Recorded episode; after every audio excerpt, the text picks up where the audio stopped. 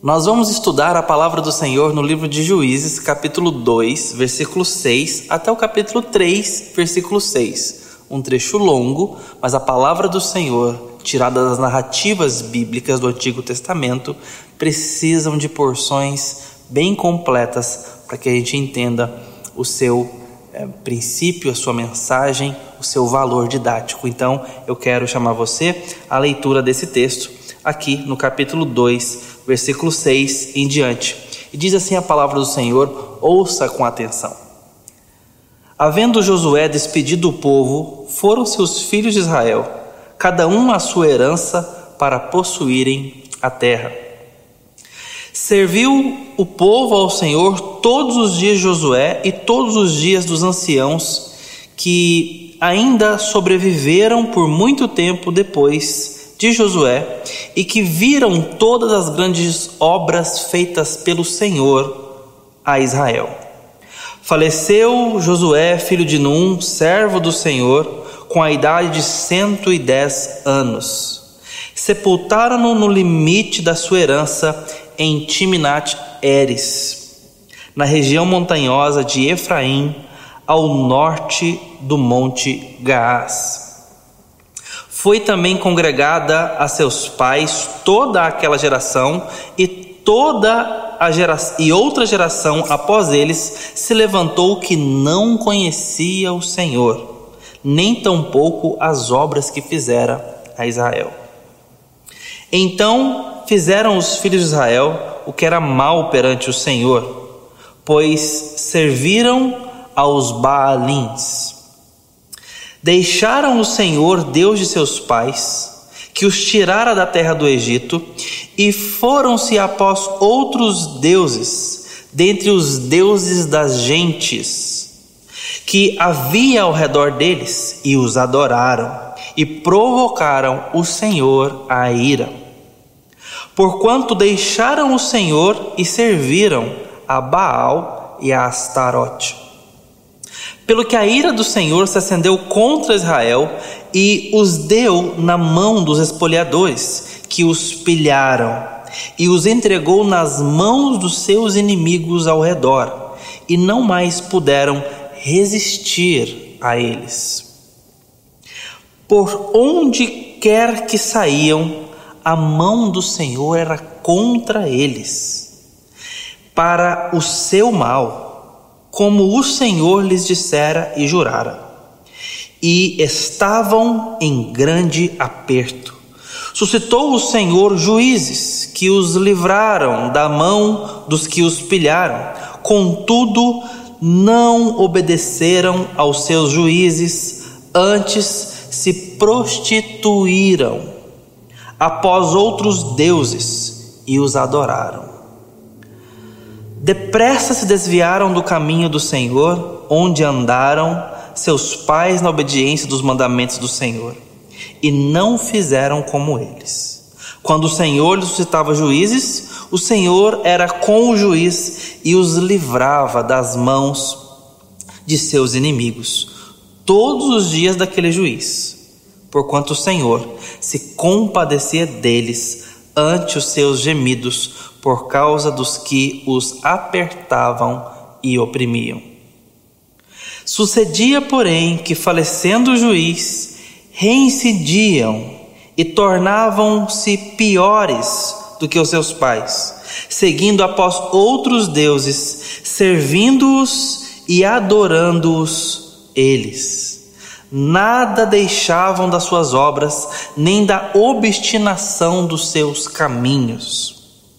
Pelo que a ira do Senhor se acendeu contra Israel e disse: Porquanto este povo transgrediu a minha aliança que eu ordenara a seus pais e não deu ouvidos à minha voz, também eu não expulsarei mais de diante dele nenhuma das nações que Josué deixou quando morreu, para por elas por Israel à prova, se guardará ou não o caminho do Senhor, como seus pais o guardaram.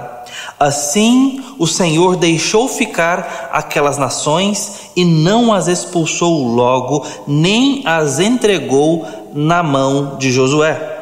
São essas as nações que o Senhor deixou para, por elas, provar Israel. Isto é, provar quantos em Israel não sabiam de todas as guerras de Canaã isto tão somente para que as gerações dos filhos de Israel dela soubessem, para lhes ensinar a guerra.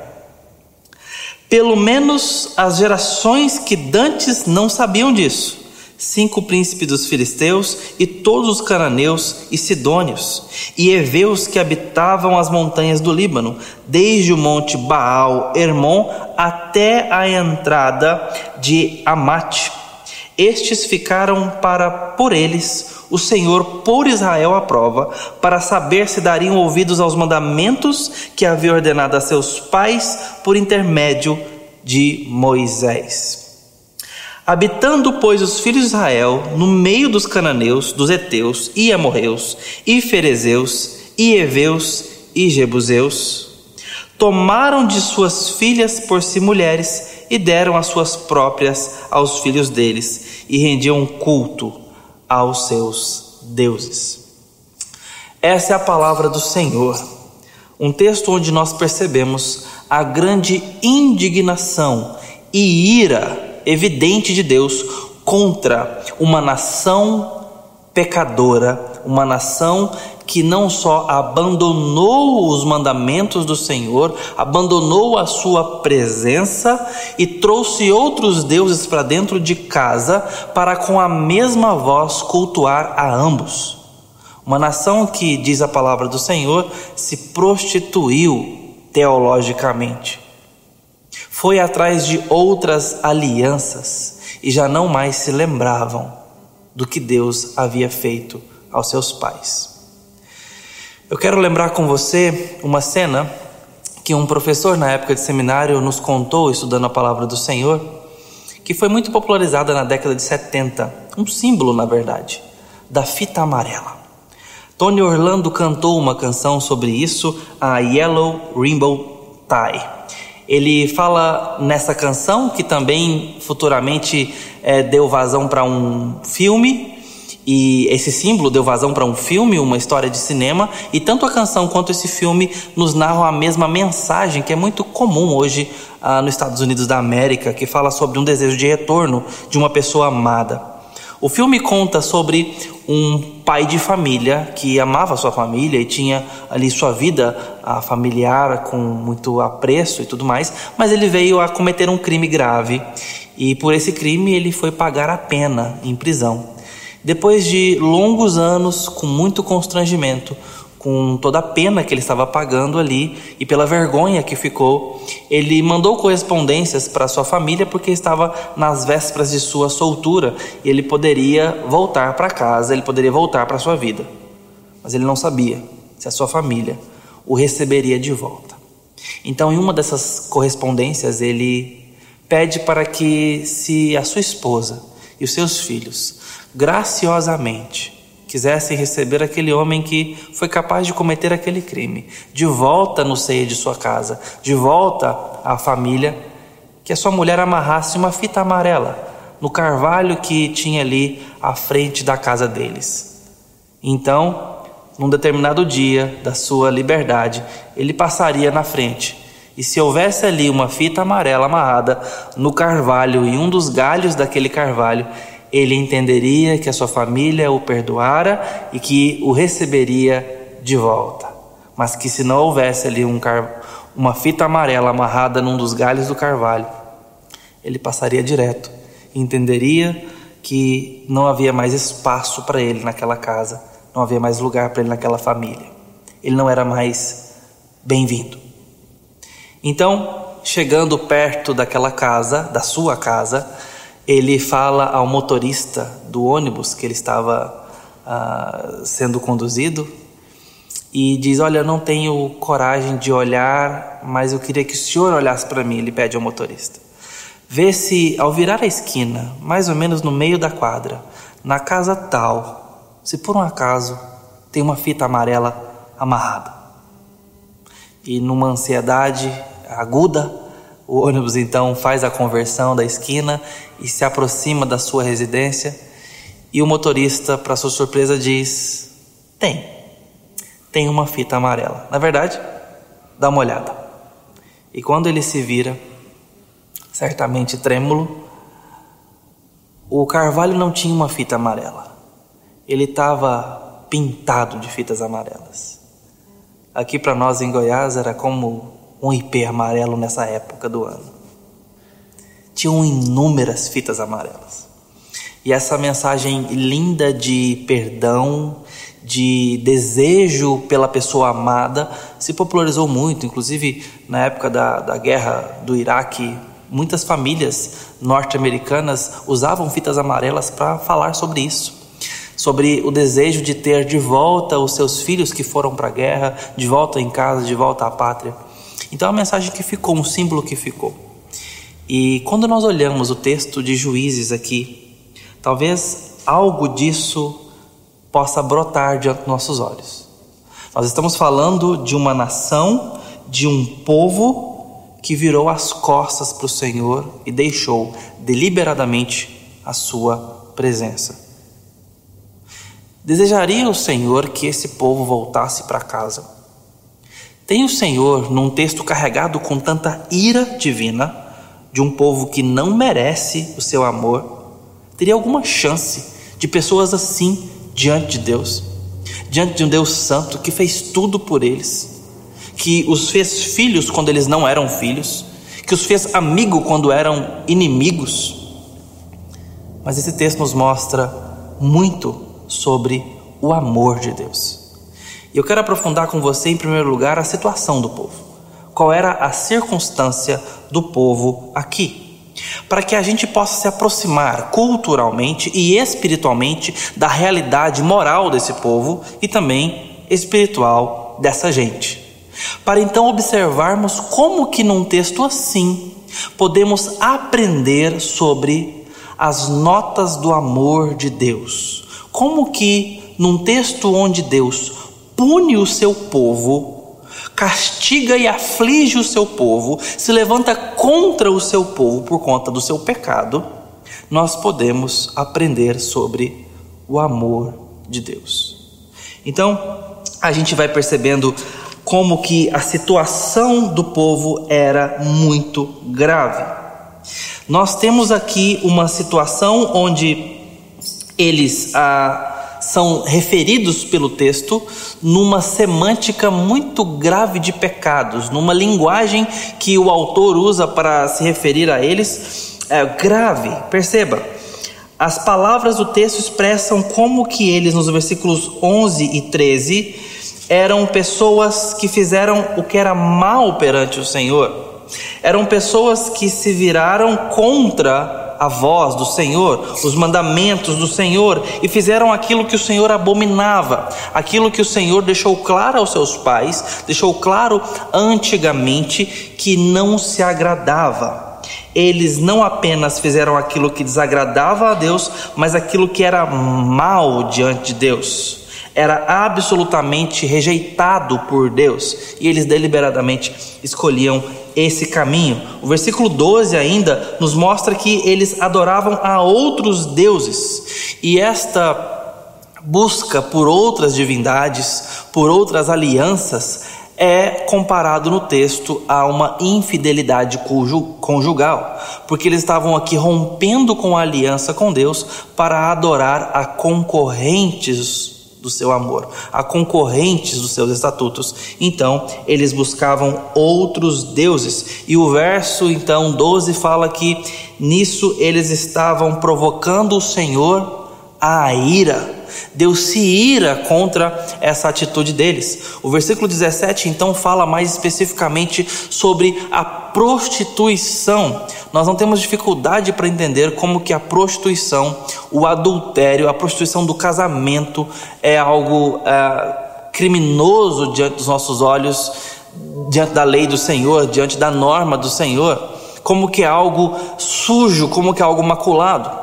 E nesse caso, O Senhor mesmo está aqui equiparando a infidelidade conjugal, a traição e a prostituição física e afetiva com a adoração miscigenada, sincrética, ou a adoração a outras divindades. O Senhor mesmo usa aqui no versículo 17 essa expressão. Eles estavam possuídos de amor por outras divindades, indo atrás de outros amores, desviaram o seu caminho, diz o texto. E o versículo 19 diz que eles eram conscientes disso e eram obstinados em seu coração, eles não se demoviam do lugar. Imagine a cena de nossas crianças que, nas suas birras e coração endurecido, às vezes nem mesmo com a repreensão física, com uma surra dada por vara, eles se demovem dos seus caminhos. Eu posso puxar na memória a minha própria dureza quando criança. E talvez se você tem mais de um filho, ou se você se lembra da sua época de filho, você percebe que talvez em comparação entre irmãos há uma atitude às vezes muito distinta, muito diferente. No meu caso, eu era aquele que muitas vezes não queria demonstrar para minha mãe que estava doendo. Eu lembro desses episódios terríveis que mostrava a dureza do meu coração enquanto criança. E eu me endurecia e eu lembro dela falar uma frase aterradora para mim, mas eu não demonstrava que estava com medo. Ah, não está doendo? Então vou bater mais. Meus irmãos, isso é dureza, é obstinação. Desde muito cedo na vida nós podemos demonstrar isso. E aqui estava esse pecado evidente em um povo.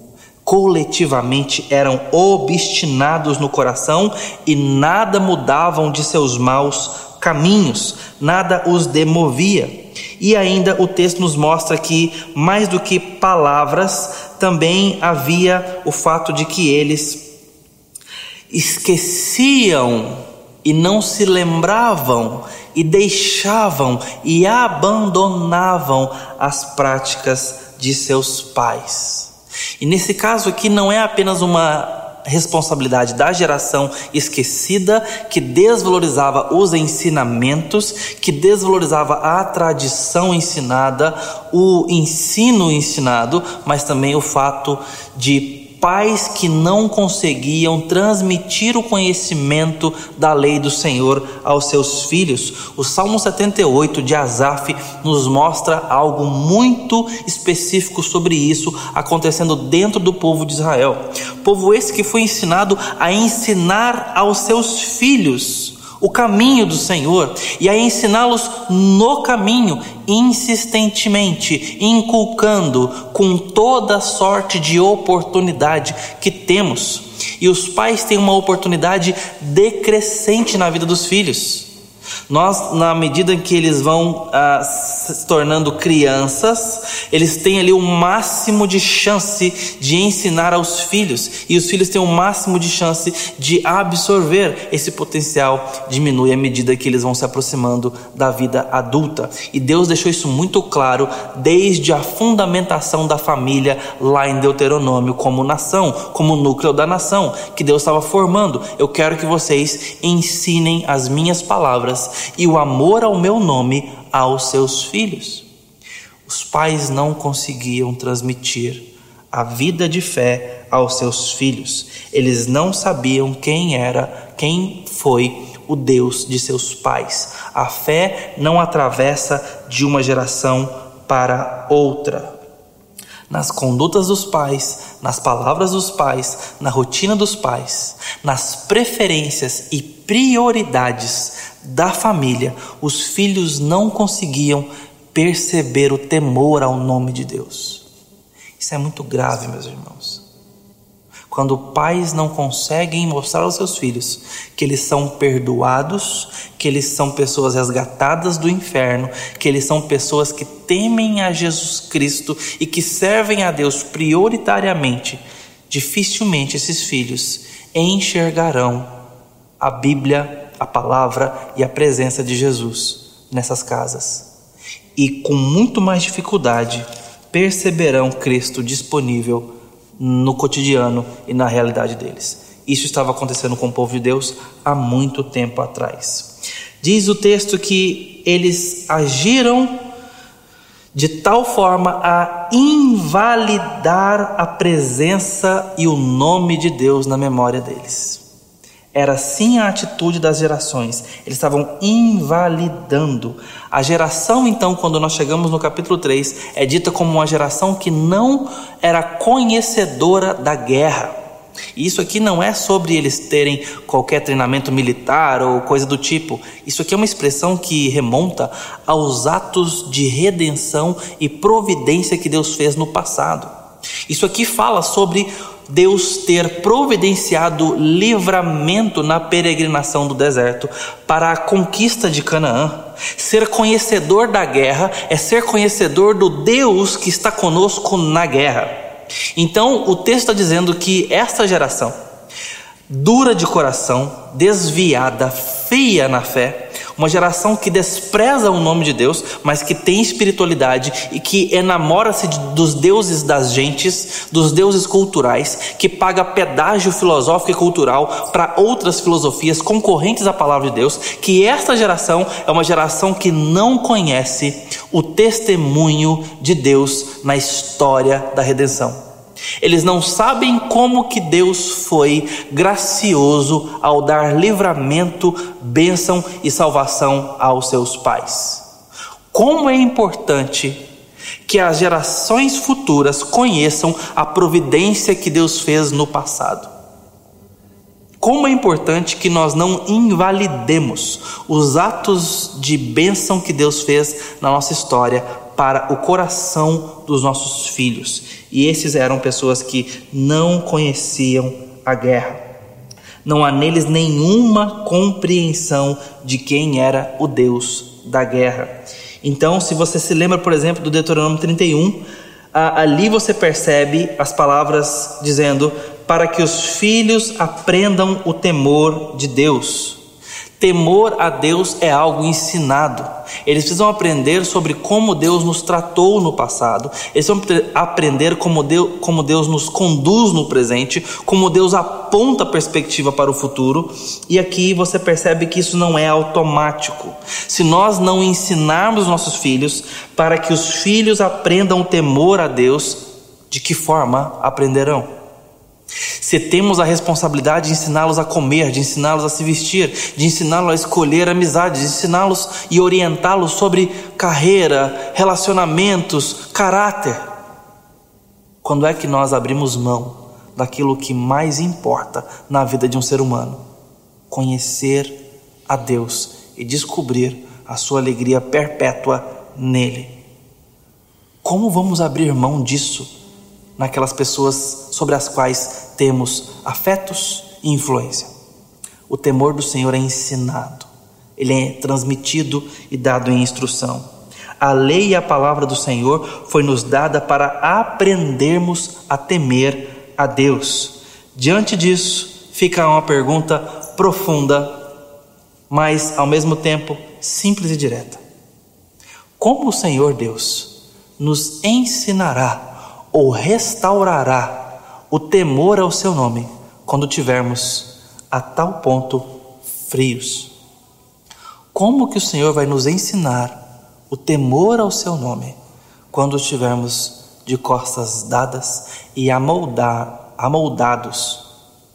Como o Senhor nos ensinará a temer o seu nome quando estivermos acomodados e amoldados ao nosso tempo? Por fim, essas pessoas não apenas viraram as costas à palavra, ao valor dos ensinamentos, à memória de seus pais, mas também procuravam deuses locais e regionais. O texto diz que eles serviam a Baal e a Astarote e também, muito provavelmente, sincretizavam seu culto com divindades como Moloque que era uma divindade da região. E é talvez por isso que o texto fala que eles davam os seus filhos para as prostituições de culto, coisa que Deus diz que nunca pediu. E no caso do sacrifício a Moloque, os filhos eram entregues, e mostra-nos a arqueologia, em altares de bronze ou de metais, onde as crianças eram colocadas sobre braços estendidos e fogo era ateado. Também nessa época, certamente em cultos muito semelhantes a Baal, perdão, a Moloque, você tinha ossadas de crianças encontradas dentro de pequenos vasos e elas eram desarticuladas para que os braços pudessem caber junto com o corpo e eram enterradas nesses vasos. O infanticídio acontecia por conta de adoração a outros deuses. E por mais horrenda que possa parecer essa cena, era gente do povo de Deus que estava sacrificando seus filhos a esses deuses, ao mesmo tempo em que queriam cultuar a Deus. Isso é um absurdo, não é? Isso é terrível de ter notícia, não é? Mas eram os deuses da gente. E essa tentação não mudou de lá para cá nós continuamos tentados da mesma forma. Hoje, talvez, nós vamos ter muito mais propensão para escandalizar com esse tipo de atitude religiosa. Mas quando nós apoiamos o assassinato de bebês por vias do aborto, porque defendemos uma mera liberdade de escolha, nós estamos aproximando a uma cultura do tempo, a uma filosofia do tempo que envolve a morte de nossos filhos. Foi a esse ponto que o povo de Deus chegou aqui. A ponto de não só negligenciar Deus, desprezar Deus, mas se oferecerem e oferecerem os seus filhos a outras filosofias, a outros deuses, até o desprezo da vida. Como que num texto assim, de tamanha frieza espiritual, desprezo por Deus e sua aliança, e com um Deus irado contra isso, e de fato tomando providências para punir o seu povo. Como que uma cena como essa pode nos mostrar e ensinar sobre o amor de Deus? Bom, é aqui que a coisa começa a brilhar de forma muito especial para nós. Deus, em primeiro lugar, traz um apesar apesar de todo o desprezo e prostituição espiritual, apesar de toda dureza de coração, apesar de todo o mal que fizeram contra Deus, e apesar da graça de Deus, Deus não os abandona. Deus não abre mão desse povo. Deus está com eles. Isso não serve como um aval para mim e para você para que a gente invalide a santidade, invalide a necessidade de honrar a Deus com nossas obras. Afinal de contas, o que Deus faz, versículos 14 e 15 aqui, é que Deus demonstra o seu amor os afligindo. É isso que o texto mostra aqui. Que Deus não troca o povo na medida em que o povo troca de Deus. Deus não começa do zero. Deus não corta o mal pela raiz. A gente viu que lá em Deuteronômio, capítulo 31, foi dito para nós que Deus sabia que o povo faria isso. E Deus não decide usar outro povo. Deus mantém esse povo diante dele. Esse é o povo que carrega o nome dele. Um povo de gente imperfeita. Pessoas limitadas, pecadoras e fracas é a igreja. Igreja feita com rachaduras, sempre precisando de reforma. Ovelhas teimosas, sempre precisando de pastoreio, sempre precisando de exortação. Deus mostra o seu amor, mostrando que, apesar dos limites e das imperfeições do seu rebanho, ali está o pastor do rebanho por eles. E então, em segundo lugar, Deus mostra e prova o seu amor afligindo eles, exortando eles, corrigindo eles. O texto nos mostra que Deus vai atrás deles com ira e justiça, com uma mão pesada, para lhes ensinar o temor ao seu nome porque Ele nos ama e sabe que a melhor e maior graça que Ele pode fazer por mim e por você é nos restaurar o temor ao seu nome. É o princípio da sabedoria, é a melhor forma de viver e é a forma de nos colocar diante da fonte de toda provisão e bênção, o Senhor. O temor ao nome dele é a forma de vivermos com a maior exuberância possível de visão, de satisfação, de plenitude, de saúde. Nós precisamos temer o nome do Senhor para viver em abundância. E Deus está aqui restaurando o temor ao nome dele. Por isso Deus os afligiu. Ele tomou a iniciativa e o fez de restaurar o temor ao seu nome. Nós precisamos entender que Deus, nas aflições que traz sobre o seu povo no decorrer da história, e Deus traz aflições, é para o bem do povo é para a saúde do povo, é para consertar algo que está quebrado, é para restaurar algo que se perdeu.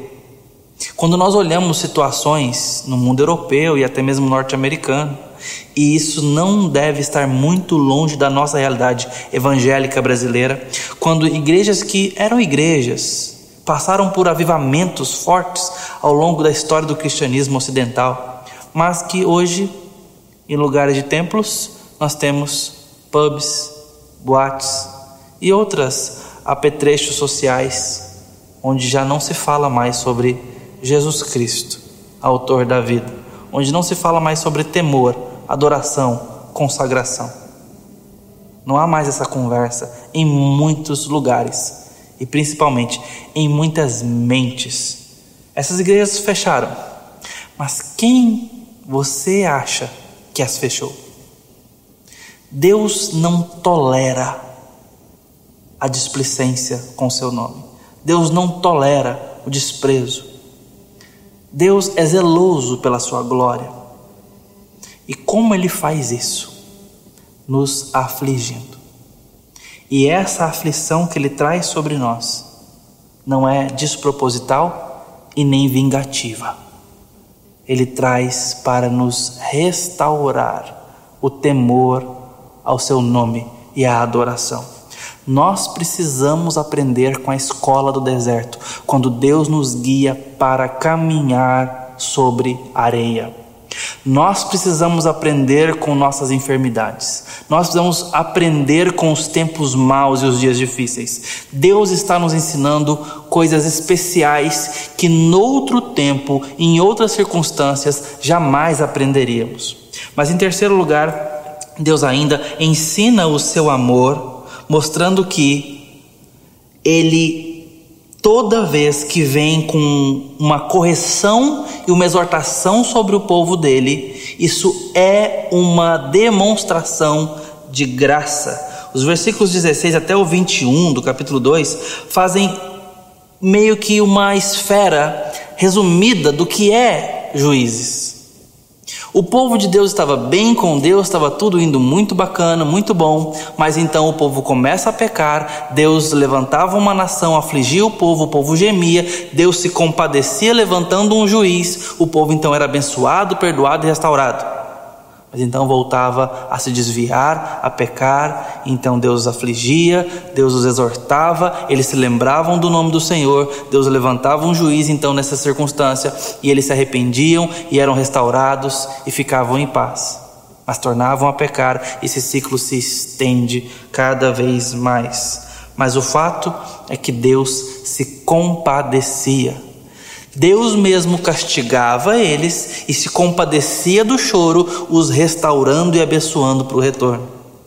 Na aflição que Deus traz sobre o povo, Ele traz exortação e correção, e isto é uma demonstração de amor. Deus não abandona o filho rebelde, Deus não ignora o filho desviado, Deus o corrige. Deus ama e prova isso educando o filho. Deus prova o seu amor exortando a debilidade do filho e trazendo ele para aquele lugar que ele não pode sair, trazendo o seu coração para a rocha que ele não pode se desviar. E nesse caso, estamos falando do temor ao nome de Deus. Mas, em quarto e último lugar, você percebe que em toda essa cena, em todo esse ciclo que Juízes é, e nós estamos lidando com uma amostragem aqui, Deus prova o seu amor também ao trazer não só a correção da aflição, e também tudo isso acontecendo apesar de quem o povo é e dos seus grandes pecados, mas também provando eles. E a provação é muito diferente da aflição. A provação não necessariamente é algo ruim ou algo indesejável. A provação nos fornece oportunidade. A aprovação nos dá clareza de visão para que nós enxerguemos o próprio coração e tomemos escolha e mudemos o rumo, e Deus está fazendo isso aqui com estas pessoas. O texto nos fala que Deus queria saber e conhecer o que estava no coração deles. Mas, como foi dito, lá em Deuteronômio 31, é nos dito, versículo 14, que Deus sabia exatamente como que o povo se desviaria futuramente. Então não é uma questão aqui que Deus precisa de informações. O texto está mostrando sobre Deus tornar notório o coração do povo para o próprio povo. As provações de Deus nos colocam de frente conosco mesmo ao nos conduzir para estarmos diante de Deus.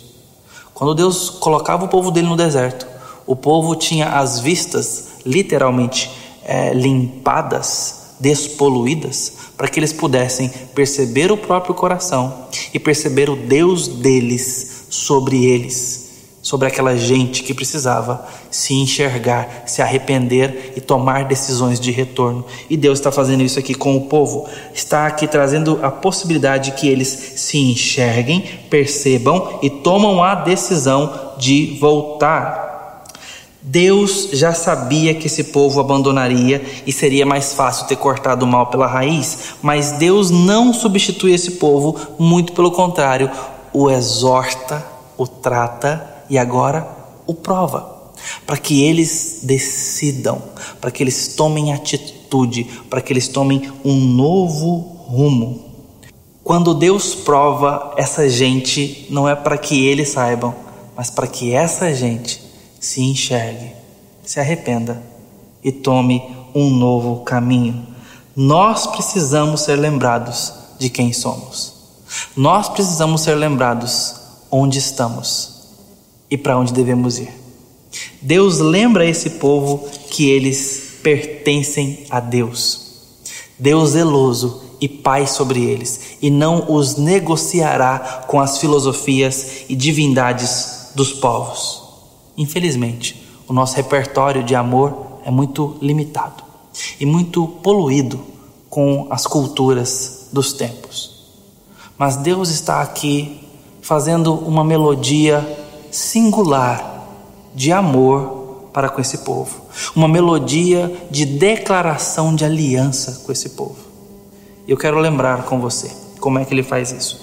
Ele mostra que ama, apesar dos nossos pecados apesar do nosso desprezo à graça e ao nome dele, apesar da nossa displicência e omissão de ensinar o caminho de Deus aos nossos filhos.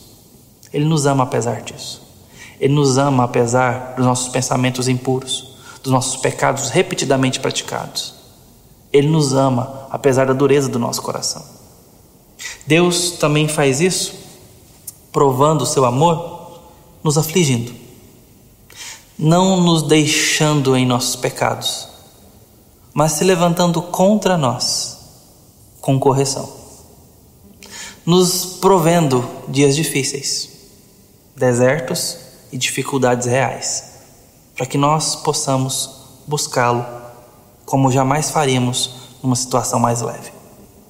Deus nos aflige provando o seu amor, mas Deus também faz isso ao se compadecer. Porque quando Deus mesmo levanta a vara sobre nós, Ele escuta o nosso gemido, porque a sua vara tem propósito de restauração e não apenas de retribuição. Então Ele está pronto para se compadecer, a ouvir nossa oração que clama por Ele, que clama por alívio. E finalmente Ele nos prova, para que nós cheguemos a uma nova atitude e saiamos da atitude que o desonra, que o desagrada, saiamos do destemor para o temor. É assim que Deus restaura o temor num coração frio. Ele vem com graça apesar das nossas faltas e pecados. Ele nos corrige e exorta.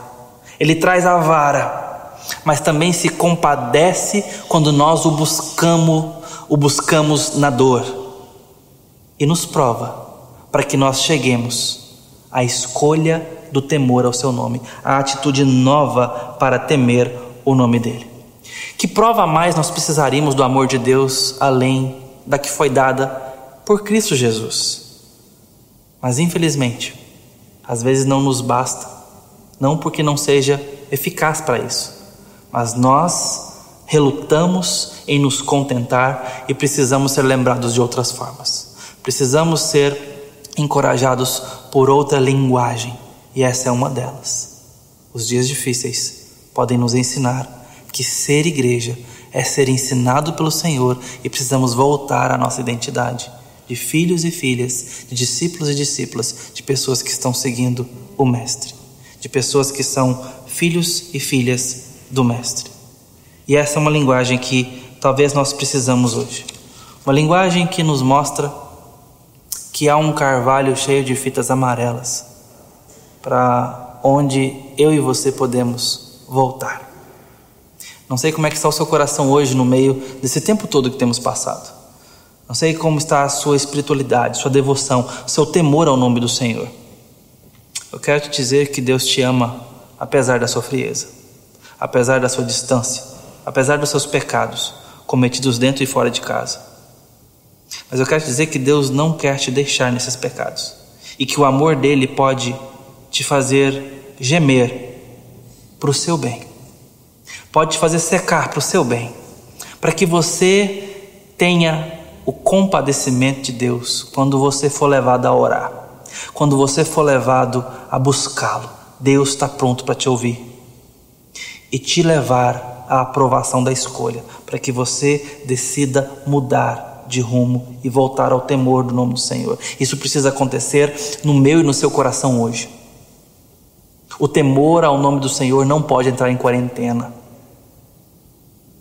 Não tem distanciamento social de Deus. Nós vamos voltar para pertinho dele. É tempo disso acontecer. Eu quero lembrar a você e a mim para colocarmos o temor a Deus acima de todas as esferas de nossas vidas: trabalho, carreira, profissão, conforto, família. Deus em primeiro lugar da nossa geração. Isso é urgente. E Deus não poupará esforços em amor para nos mostrar o quanto isso é necessário.